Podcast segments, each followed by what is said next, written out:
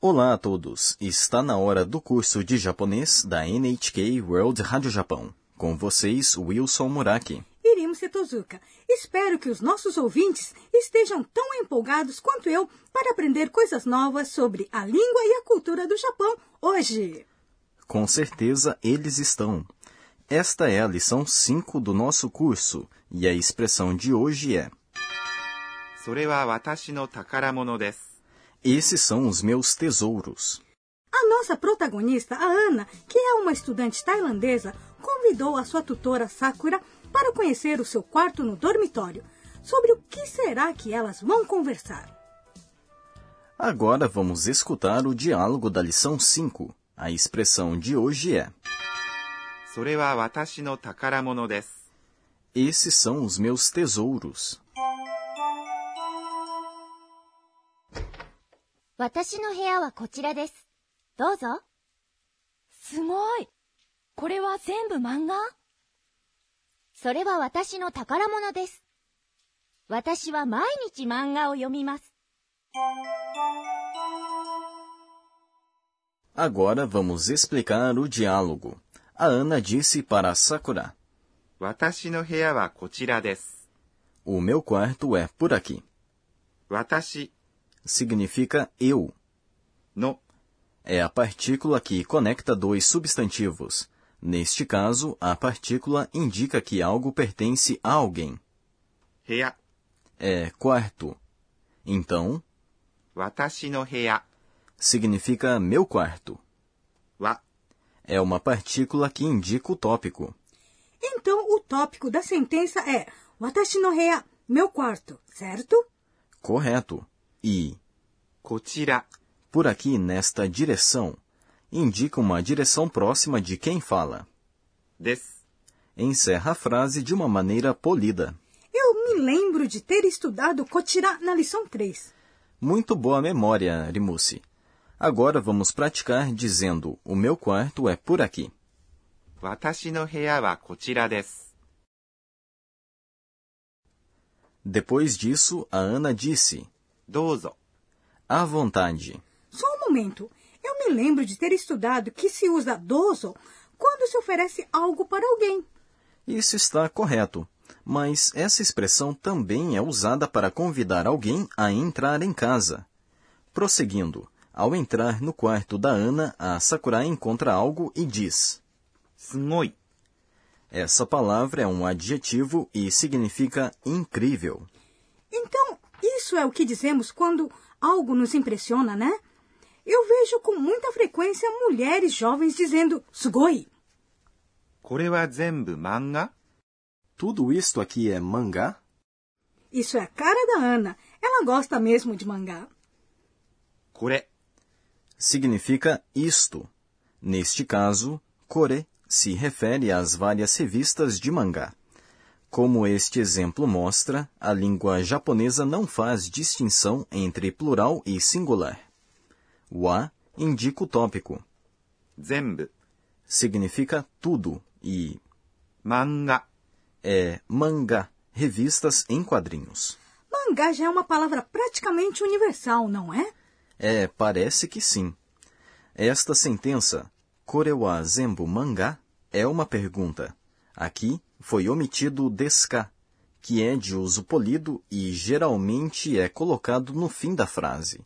Por isso deve-se ter cuidado quando se fala assim. Cuidado? Cuidado com o quê? Já que deska, que indica uma pergunta, foi omitido, é preciso dizer a frase com uma entonação ascendente. Manga? Assim está bom? Ótimo, parabéns! Voltando para o diálogo, a Ana diz algo sobre os seus mangás. Esses são os meus tesouros. E essa é a expressão de hoje. Sore. Isso é um demonstrativo e indica algo que está próximo de quem escuta, neste caso a Sakura. Wa indica o tópico. Watashi significa eu. No é uma partícula possessiva, portanto, indica que algo pertence a alguém. Takaramono significa tesouro ou tesouros neste caso. Assim, watashi no takaramono significa meus tesouros. Des, como já sabemos, é a palavra que encerra uma frase de maneira polida. E depois a Ana diz: Watashi wa mainichi manga o yomimasu. Eu leio mangá todos os dias. Watashi significa eu e wa indica o tópico. Mainichi é todos os dias. Mai significa todo e nichi é dia. Manga são revistas em quadrinhos do Japão. O é uma partícula que indica o objeto de uma ação. Yomimasu é um verbo e significa ler. A ordem básica das palavras em uma frase em japonês é sujeito, objeto e verbo. Você pode nos ensinar como dizer todas as semanas e todos os meses? Claro, vamos lá. Semana é shi, Assim, todas as semanas é maishu. Mês é tsuki. Então, Rimusi, você consegue adivinhar como se diz todos os meses? Maitsuki. Muito bem. Vamos praticar mais uma vez. Todas as semanas. Maishu. Todos os meses. Maitsuki. Agora vamos para o quadro Professora, pode explicar? Hoje nós aprendemos o verbo yomimasu. Será que a professora Akane Tokunaga pode nos explicar como se coloca esse verbo na forma negativa e na forma interrogativa? Bom, vamos pedir para ela. E ela diz: Os verbos que terminam em mas são conhecidos como verbos na forma mas. Usamos a forma mas quando falamos de maneira polida. Para deixar o verbo na forma negativa, trocamos mas por ません。 assim, 読みます。 ler se torna. 読みません。 Já para colocar o verbo na forma interrogativa, acrescentamos a partícula K no final da sentença e falamos com uma entonação ascendente. Portanto, a forma interrogativa de yomimas, ler, é 読みますか Esse foi o quadro. Professora, pode explicar?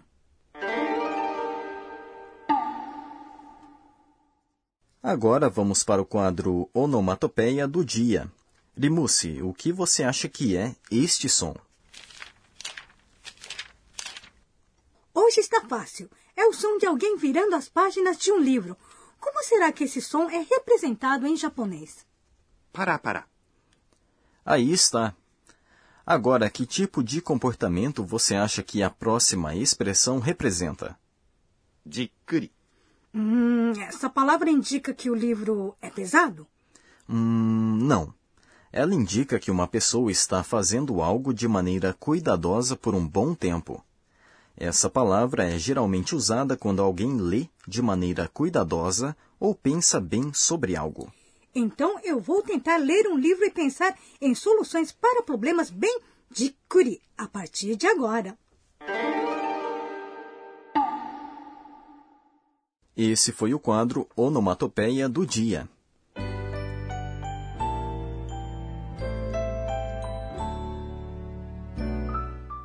Antes do fim desta lição, vamos ver o que chamou a atenção da Ana. Este é o caderninho da Ana.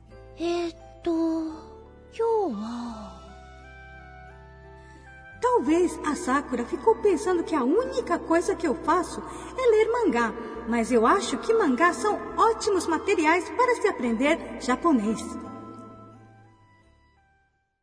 Este é o fim da lição 5. A expressão de hoje foi: Esses são os meus tesouros. Agora, podemos dizer aos nossos amigos o que são as coisas que apreciamos na vida usando essa expressão. A Ana e a Sakura já se tornaram ótimas amigas. Na próxima lição, as duas vão continuar conversando no dormitório da Ana. Até lá, pessoal!